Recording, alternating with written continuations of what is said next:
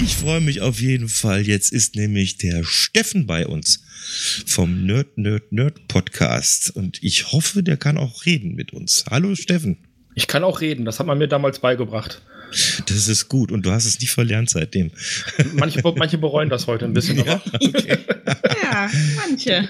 Du hast ja, du hast ja äh, letztes Jahr schon mit deinem Intro uns sehr viel Freude bereitet und Ja. ähm, ich sehe, es laufen diverse Aufnahmen. Ihr könnt auch selber noch aufnehmen, wenn ihr wollt, Genau. müsst ihr aber nicht.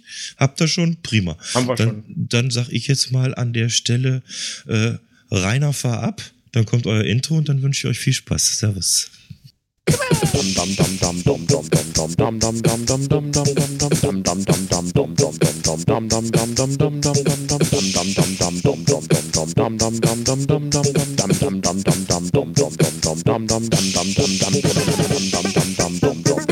dum dum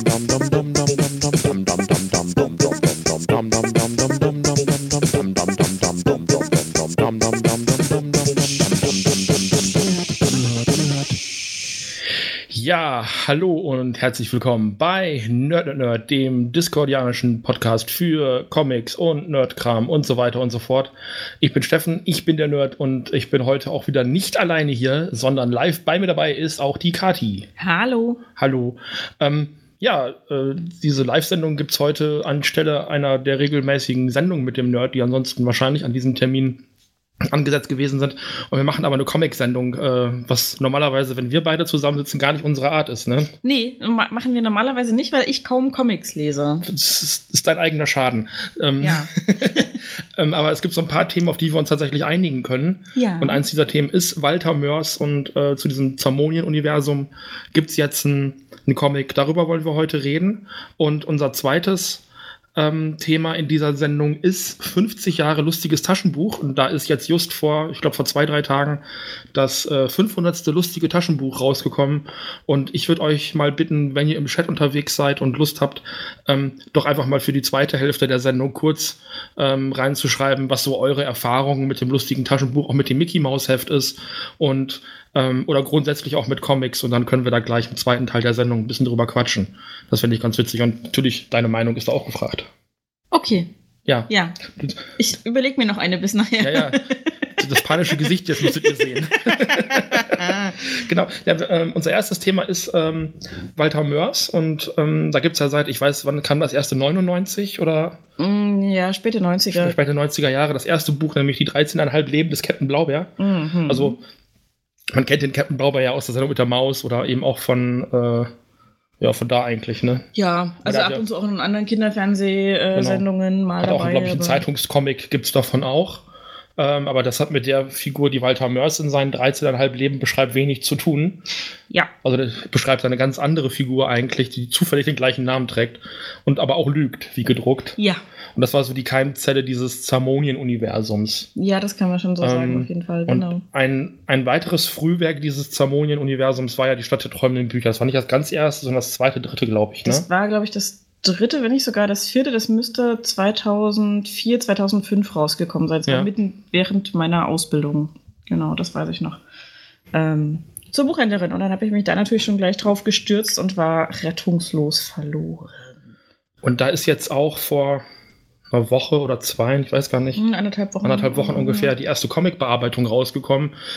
Wenn ihr Graphic Novel dazu sagen möchtet, sagst halt Graphic Novel dazu. Für mich ist es halt immer noch ein Comic. Also bunte Bilder mit Sprechblasen drin sind Comics. Also das, ja, es, um diesen Begriff Graphic Novel gibt es Grabenkämpfe, was eigentlich unnötig ist. Wir sind beide große Fans von äh, Zamonien. Ne? ja, riesige Fans von Und, äh, Zamonien. ich habe mich auch durch die kompletten Bücher schon gelesen. Das Neueste ist auch gar nicht so lange, das ist auch erst vor wenigen Wochen erschienen. Genau, die Prinzessin Insomnia und der albtraumfarbene Nachtmar. Ähm, das haben wir auch schon in der Mache, da sind wir aber noch nicht ganz durch. Das äh, haben wir uns als Hörbuch dann gegönnt und ähm, versuchen es zum Einschlafen zu hören, was vielleicht bei einem Nachtmar-Thema nicht das Beste ist. Wer weiß. geht, geht vielleicht in einer anderen Sendung bei uns nochmal über das neue Buch. Ähm, der Nachtzug sagt gerade, Mörs ist für mich das kleine Arschloch. Das, das stimmt schon. Also das ist eine Figur von ihm, mhm. aber eben auch nur eine in diesem riesigen Kosmos. Genau. Es gibt halt sehr vieles und er spezialisiert sich seit einigen Jahren schon sehr auf diese Fantasy-Figuren. Ja. Ähm, laut eigener Aussage Mhm. Äh, Eskapismus von der Realität und er wurde dann gefragt, warum und er sagte, ja, wegen weniger Realität. Genau, fand ich auch sehr schön. Also ja. er ist ja sehr direkt im Interview. Ähm, klar, Mörs ist dem Comic-Genre jetzt auch tatsächlich sehr vertraut, das muss man schon sagen. Also dass jetzt eins seiner Bücher als Comic nochmal neu bearbeitet wurde und erschienen ist, ist jetzt nicht ganz... Ähm, äh, fernliegend, sondern das ist durchaus nachvollziehbar. Er hat ja die ähm, Adolf-Comics gemacht. Ähm, Kleines Arschloch kennt man natürlich. Ähm, und er hat ja auch seine Bücher schon immer illustriert fleißig. Genau. Ähm, selber Zeichnungen, ganz großartige Zeichnungen gemacht. Und ähm, die Stadt der träumenden Bücher, das im Prinzip so das bekannteste, berühmteste Werk von ihm ist, kann man sagen, was eben auch viele Nicht-Fantasy-Lesende sich zu Gemüte geführt haben und großartig fanden. Ich zum Beispiel. Ich bin jetzt kein großer Fantasy-Fan und ich habe schon was gegen Bücher mit mehr als 300 Seiten. Und da ja, bist du bei Mörs ja schon gut dabei, ne? Ja, schon, genau. Ähm, und es bietet sich auch insofern an, finde ich, gerade die Stadt der träumen Bücher, weil es halt einfach ein Feuerwerk an abwechslungsreichen Szenarien und Charakteren ist, die da auftauchen und ähm, Dingen, die da passieren. Das ist einfach großartig und das kann man, glaube ich, auch echt toll bildlich umsetzen, wenn man denn so wie Florian Biege, der das Ganze gemacht hat, ein begnadeter Illustrator ist. Mhm.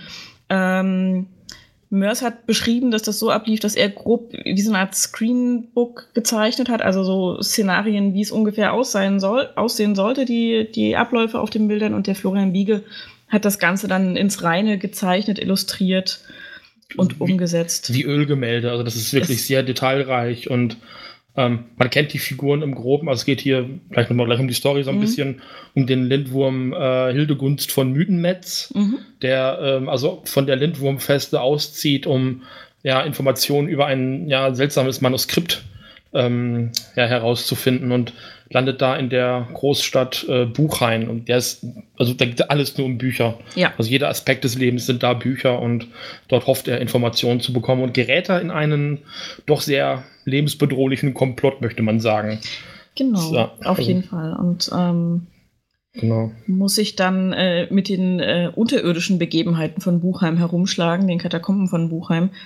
Ähm, die sehr, sehr bedrohlich sind. Also genau. ähm, äh, scheinbar das Bedrohlichste sind in erster Linie die Bücherjäger, die sich da rumtreiben und nach seltenen Büchern suchen, die ähm, uralte, längst verstorbene Geschöpfe Zermoniens da mal versteckt haben.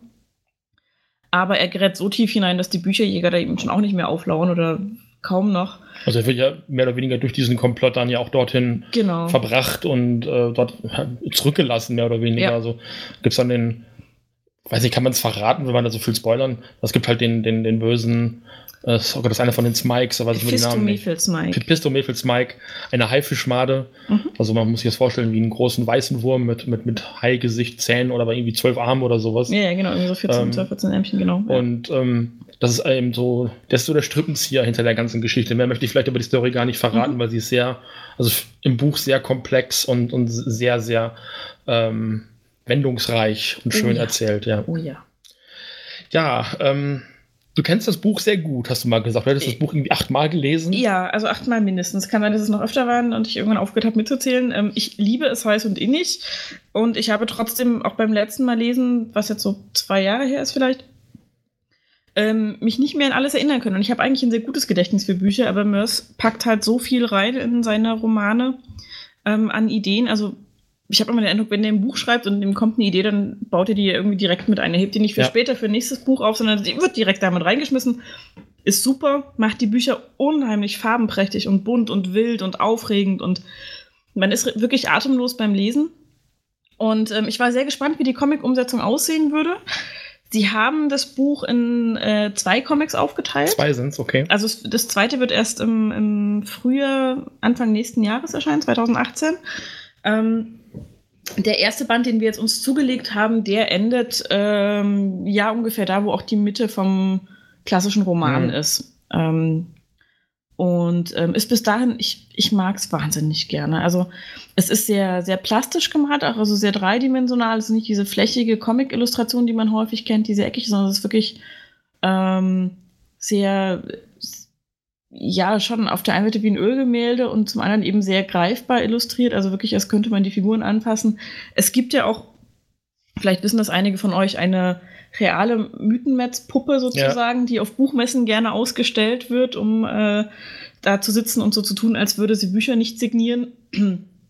Und ähm, so als Avatar für Walter Mörs, der sehr äh, publikumsscheu ist. Ne? Genau, ja. genau. Und ähm, dem sieht die, der Mythenmetz in, im Comic sehr ähnlich tatsächlich. Also es ist mhm. ganz gut getroffen auf jeden Fall. Also auch wie das, man, man, könnte jetzt das Buch daneben legen und gucken, aber ich glaube, die sind relativ gut nah beieinander. Genau. Es gibt ja auch dieses Foto von der Puppe in einem ähnlichen Setting. Genau. Also das, das, haben sie schon ganz gut ähm, nachgestellt ja, auf dem genau. Cover auf jeden Fall. Ja, so in den gebundenen Fassungen gibt es auch in der Regel, wenn ähm, Mythenmetz als Autor aufgeführt wird und Mörs nur als Übersetzer aus dem Zermonischen, ähm, hinten ein Autorenfoto von Mythenmetz genau. drin quasi. Das sind dann, das sind dann ähm, Holzschnitte oder Kupferstiche, ich weiß gerade gar nicht, aber Mörs ist äh, anfangs von den Zeichnungen in seinen Büchern dann relativ zügig ähm, halt dahin übergegangen mhm. und dann auch schwarz-weiß zu illustrieren, dass mhm. ich also zum Teil, wenn man dann mitten in diesem Buch so, ein, so die Charakterdarstellung hat und die dann derartig detailliert ist, mhm. dass man gar nicht mehr das Gefühl hat, man wird da eine Zeichnung sehen, sondern wirklich ein Gemälde. Mhm. Ähm, also das ist schon manchmal sehr imposant. Ähm, ich finde, ich muss ganz ehrlich sagen, was für mich Mörs ausgemacht hat, und das hast du gerade schon gesagt, ist so diese, diese sprachliche Extravaganz. Mhm. Also, dass er sich halt noch eine Teilreichtum und noch einen Hinweis und im Nebensatz noch so einen kleinen, so einen kleinen Schwenker erlaubt. Und das ist hier nicht gelungen, meiner Meinung nach. Ich finde also, ähm, es gibt in den Büchern die sogenannten Mythenmatchen Ausschweifungen. Also mhm. teilweise gibt es ähm, seitenweise Dinge, die mit dem eigentlichen Buch gar nichts zu tun haben, mhm. weil Mythenmetz anfängt, ja, so von Höcksken auf Stöcksken, mhm. ähm, teilweise eben auch andere Themen anzusprechen, ähm, teilweise Auszüge aus den Büchern einzupflegen, die er gerade selber gelesen hat. Und gerade in der Szene, dass mir das zum ersten Mal aufgefallen, wo er eben so den, den Büchernachlass seines, ähm, ja. seines Dichtervaters äh, oder wie das heißt, mhm. Dichterpatens ähm, genau. ähm, durchzugehen, gab es in dem Buch, ich glaube, mehrere Seiten Garten, ja. Gartenpflege und äh, all das, wo man davor gesessen hat, einfach nur hurra und geil. Es war einfach nur großartig. Das war großartig. Sowas Eine Abhandlung über den blauen Blumenkohl. Genau. Ähm. Und also was mit dem Thema selber gar nichts zu tun hat, aber einfach so diese Dichte. Und das, das kann man in einem Comic nicht realisieren, das sehe ich ein, aber genau das macht für mich Mörs aus und das geht hier leider verloren. Und ähm, es gibt oft so eine Doppelung und Comics halte ich dann immer für besonders gelungen, wenn wenn Bild und Text was anderes aussagen, also jeweils was anderes mhm. aussagen, aber sich selber ergänzen. Und oft ist der Text hier beschreibend und gleich, das ist, ist oft auf beiden Ebenen das Gleiche zu sehen. Also da hatte ich so ein bisschen mhm. das Problem. Es ist grafisch super, also optisch ist es wirklich detail, detailreich, orientiert sich natürlich auch an den Buchillustrationen. Ähm, also optisch ist dagegen gar nichts zu sagen, aber so handwerklich ist es gelegentlich holprig, nicht durchgängig. Also mhm. nichts, weswegen man das Buch irgendwann aus der Hand legt und sagt, ich kann es nicht mehr lesen, aber wenn man auf der Textebene und es ist trotz alledem sehr viel Text, obwohl man eben auch ähm, sehr viel Bild hat, auf der Textebene das gleiche präsentiert bekommt wie auf der Bildebene, dann frage ich mich, warum gibt es das andere? Ne, jeweils mhm. das andere. Dann, eins davon hätte dann ja auch gereicht. Und erst als er dann später im, im in den Katakom Katakombenlanden gibt es auch mal eine Seite, wo gar nichts gesprochen wird.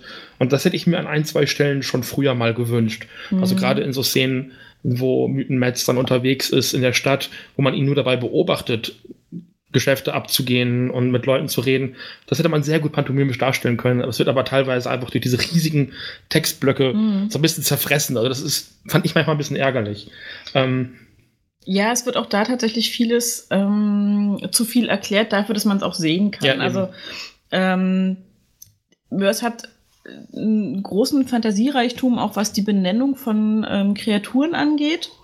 Ähm, und gerade im Buchheim beläuft sich das aber hauptsächlich auf ähm, Berufe, sage ich mal. Mhm. Also es gibt dann äh, Zwerge, die ähm, mit Schlagzeilen durch die Gegend rennen. Die brüllen sie vor sich her und haben, sind von Zetteln umwickelt und sowas. Und das kann man wunderbar sehen. Ähm, und es wird aber nochmal beschrieben ja. auch.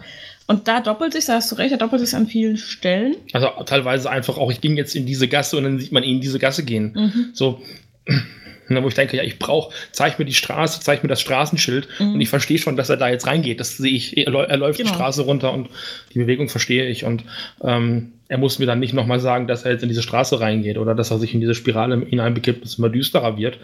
Da hätte man meiner Meinung nach vielen, an vielen Stellen tatsächlich den Text weglassen können. Ne? Ja, und es ist natürlich, also die, was die Umsetzung zum Comic ähm, ein bisschen ambivalent macht, ist natürlich auch eben, dass die Originalbücher eben schon sehr, sehr reichhaltig illustriert Ja. sind mit den Zeichnungen. Das heißt, ähm, Florian Bieger hat sich sehr viel Mühe gegeben und an vielen Stellen sind die Bilder auch wirklich unfassbar opulent und farbig und bunt und toll.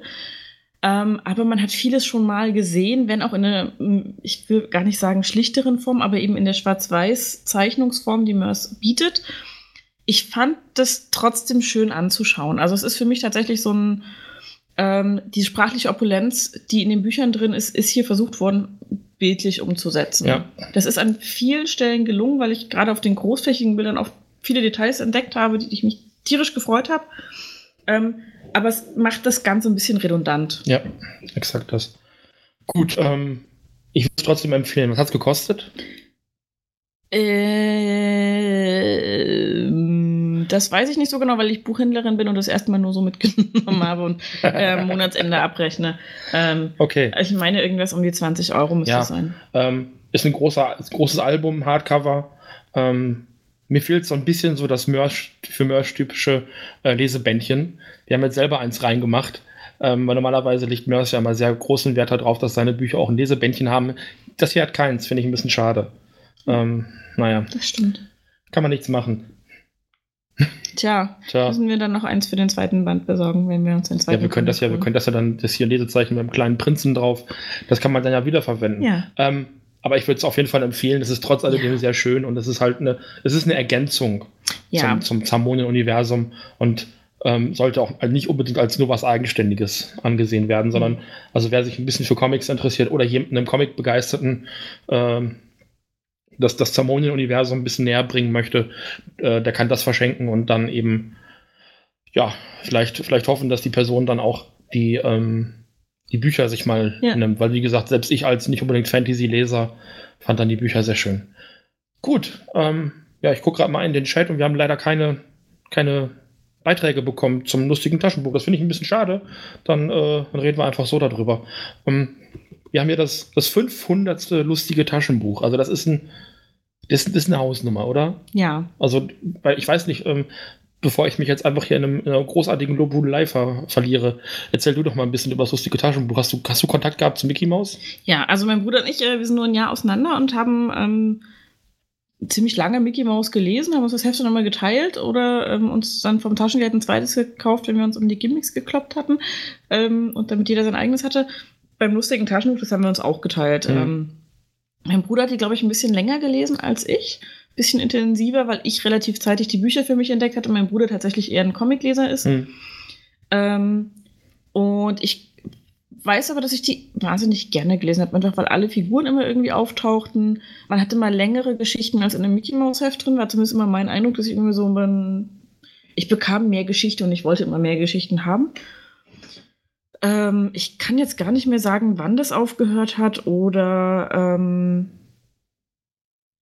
ähm, also wann genau wir damit aufgehört haben, die zu lesen. Also es gab jetzt nicht irgendwie so einen Punkt, wo es geendet hat, ähm, sondern das tröpfelte so aus ein bisschen, als wir dann so zu alt wurden. Dann hat man irgendwann nur noch mal geguckt, ob es interessant ist oder nicht und dann ähm, hat man es dann irgendwie gelassen oder eben Ja. sich doch gekauft. Ansonsten, ich verkaufe sie jetzt im Buchladen. Ich hatte auch tatsächlich jetzt in Ankündigung des 500. Äh, zwei, drei Jungs da, die das unbedingt haben wollten und wissen, wann das kommt und überhaupt und so.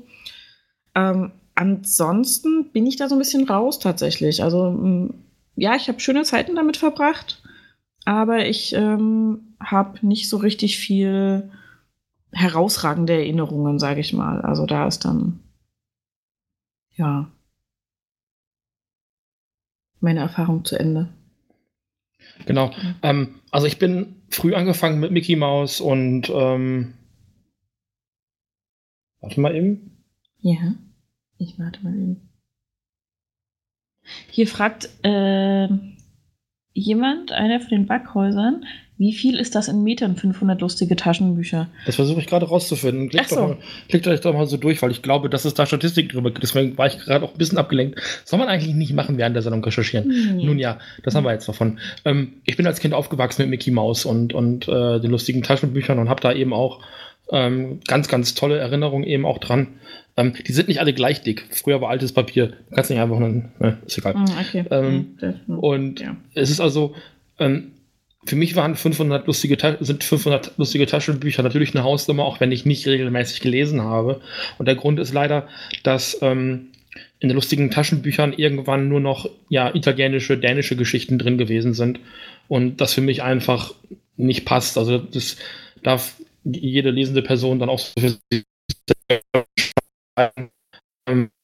welches, äh, welche Zeichnenden und welche Autorinnen man da äh, äh, favorisiert oder sowas. Aber für mich war, waren irgendwann so diese äh, italienische und dänische Massenware nicht mehr so wirklich das Wahre, weswegen ich mich dann so relativ schnell aufs Donald Duck Sonderheft ähm, spezialisiert habe, wo dann auch mal so alte Geschichten von Karl Barks nochmal abgedrückt worden sind. Vieles von Don Rosa nochmal neu abgedrückt, zum Teil auch zum ersten Mal auf Deutsch abgedruckt worden ist. Hast du eine Information? Nee, findest nichts, nee, ne? irgendwie nicht wirklich. Gut, ja. Schade. Ähm, wir richten, richten die Frage weiter an, äh, an Erika Fuchs. Ach nee, schade. Hm. Also wenn einer von euch alle 500 schon im Regal stehen hat, messt es doch mal aus. Ja, genau. Also ich kenne tatsächlich jemanden, der hat alle 500 zusammengesammelt.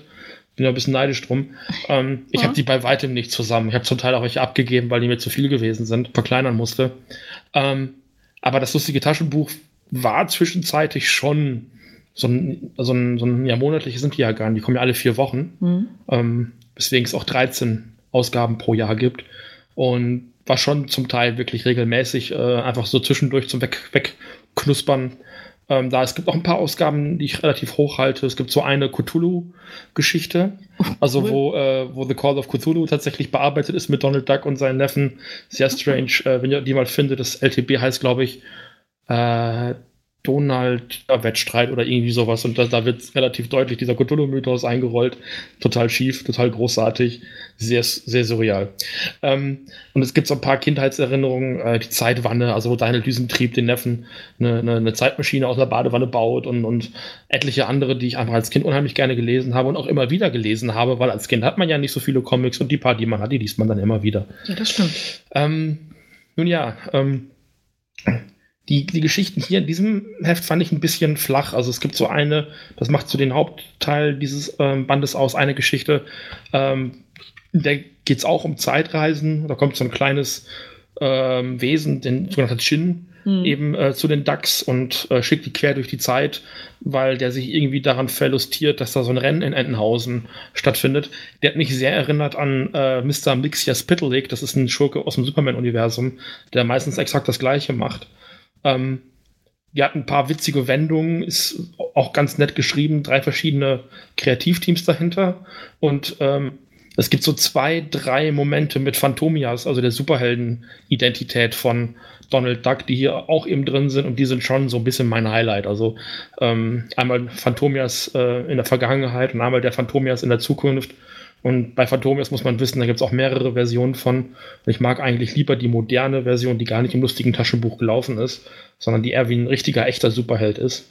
Und gar nicht wie so ein, ja, wie so ein, wie so ein italienischer Proto-Superheld, äh, so wie Diabolik. Den gibt es ja auch von den Mario Bava-Filmen. Und daran ist ja Phantomias überhaupt erstmal angelegt. Und es gibt aber aus den 90ern noch, ach Gott, ich verrenne mich gerade in irgendwelche Details. Nun ja. Ähm, aber ansonsten ist es, also auch in der zweiten Hälfte, die muss man dann auch umdrehen und von der Rückseite lesen Also was hasse ich. sind da, ich finde es auch nicht so toll. Also hätte man auch anders lösen können, aber das ist so die andere Hälfte dieser Geschichte. Und da finde ich vor allem erstmal interessant, dass da noch eine alte Goofy und Mickey-Geschichte drin ist. Oh ja. Aus den, aus den 60er Jahren, die, glaube ich, wenn ich das richtig nachrecherchiert habe, bisher nicht in Deutschland abgedruckt worden ist. Also den Superpapageien, wenn ich mich nicht komplett täusche. Also ich habe Okay. gelesen, dass das die erste ähm, Veröffentlichung dieser Geschichte ist. Ähm, zumindest habe ich nicht keine andere Quelle gefunden, ähm, dass diese Geschichte schon mal woanders veröffentlicht worden ist. Und das schon, also Scarpa gehört schon, Romano Scarpa schon zu meinen liebsten alt-italienischen Zeichnern. Ähm, und ähm, ja, also die Geschichte ist noch ganz nett. Und dann gibt es noch eine Geschichte mit Donald und Dussel und so weiter und so fort. Die haben es da mit Aliens und Monstern zu tun und das ist auch sehr schräg. Und nun ja. Ähm, also das ist, ist ich fand es vor ein paar Jahren fand ich es schöner, da hatte Donald irgendwann Geburtstag. Und da gab es passend in, in diesem Monat ähm, eine Geschichte, in der Mickey loszieht und Donald ablenkt, weil die im Hintergrund eine Geburtstagsparty für ihn organisieren und dann wieder ein Abenteuer erleben. Das fand ich eine, insgesamt eine schönere Geschichte und auch eine schönere Art zu feiern, Mhm. als eine dann doch sehr beliebige Geschichte, die ist aus dem Jahr 2015 oder ja doch 2015 und die haben die einfach jetzt hier reingepackt, um irgendwas zu haben. Also da hätte ich mir gewünscht, dass man für diese für dieses Ereignis ein bisschen besser feiert. Also drumherum mhm. ist unheimlich viel los. Also mhm. in Berlin wurde der Pop-Up-Store eröffnet ähm, und ähm, ja, mehr oder weniger so ein Comic-Shop vorrangig für ähm, EHPA und, und Egmont-Geschichten. Und dort wurde eben auch so eine limitierte Version hiervon äh, verkauft. Ähm, aber das Buch selber, diese Jubiläumsausgabe, abgesehen davon, dass da eine glitzernde 500 drauf ist und zwar zweimal, ist das nicht wirklich Geburtstag feiern, sondern es ist eigentlich grundsätzlich eine ganz normale Ausgabe. Und das fand ich ein bisschen schade. Ja, das stimmt. Also ich, ähm, jetzt, wenn du es so beschreibst, ich meine von außen diese 500, die große, die drauf ist, glitzert schön. Ähm, aber ich hätte jetzt auch gedacht, dass da irgendwie noch ein paar mehr Highlights drin sind oder ja. irgendwas ähm, was Besonderes, was man halt nicht in jedem anderen lustigen Taschenbuch auch drin hat. Das ist ähm, schon ein bisschen schade irgendwie. Genau. Ja, das äh, kann ich dazu sagen. Ähm, wie gesagt, also ich habe, ich glaube, für Erwachsene, hm, ich weiß nicht, ob es für Erwachsene noch, ob die Zielgruppe Erwachsene sind. Ja, Erwachsene kaufen sich lustige Taschenbuch natürlich noch. Ähm, aber ich halte es dann da eher doch mit den anderen Veröffentlichungen, die es so drumherum, ähm, drumherum so gibt. Also ich habe beispielsweise ähm, die Dagobert Duck Biografie von äh, Don Rosa, auch in einem großen, dicken Sammelband, äh, schön Hardcover. Und das sind so Dinge, die halte ich dann auch sehr hoch. Und das kommt dann aber eben nicht aus dieser italienischen Fließbandarbeit. Ja, ja das, das waren so meine, meine zwei Cent zum Thema lustiges Taschenbuch 500. Ich fand es, wie gesagt, ein bisschen, ein bisschen dünn. Nun ja. Ja, wir sind im Grunde genommen schon fast, äh, fast mit den Themen am Ende. Ähm, möchte noch einen kleinen noch einen kleinen Hinweis möchte ich äh, rausgeben. Und zwar ähm, machen wir hier bei Nerd, Nerd Nerd im Dezember die sogenannte Weihnachtsgala. Und die Weihnachtsgala ähm, soll ab jetzt so ein Stück weit unser alljährliches Weihnachtsspecial ähm, ersetzen. Und äh, bisher haben wir uns weihnachtlich äh, immer so zusammengesetzt und haben entweder Weihnachtsfilme besprochen oder wir beide haben im letzten Jahr Kekse gebacken und Suppe gekocht und und so Ketchup, glaube ich, haben wir auch gemacht. Ne? Schöne genau. Grüße. Genau. Ich bin ja selber gleich dran, Schatz. Ja, ich weiß. Aber genau, ja, also ähm, wir backen Kekse und wer uns Beiträge schickt, kriegt keine ab. Was? Auch sonst niemand. genau. Nee, wir machen, ähm, also wir machen eine Weihnachtssendung dieses Jahr mit so kleinen Beiträgen und ihr dürft ähm, daran teilnehmen. Und zwar ähm, nennen wir das nämlich die große Nerd Nerd Nerd Weihnachtsskala. Und wenn ihr dazu nähere Informationen möchtet, äh, schmeiße ich jetzt mal einen Link in den Chat. Der kommt nämlich genau jetzt. Und ähm, da ist es nämlich so, ähm, ihr dürft einen Beitrag einschicken, ungefähr 10 Minuten, Themen komplett frei und dann nehmt ihr eben an der Weihnachtssendung teil. Ähm, ja, Informationen könnt ihr da, wie gesagt, aus dem Link ähm, erfahren. Ich glaube, ich soll den hier auch noch mal. Ah ja, da hat der Planet Kai den auch noch mal in den ähm, ins Teamspeak reingeballert.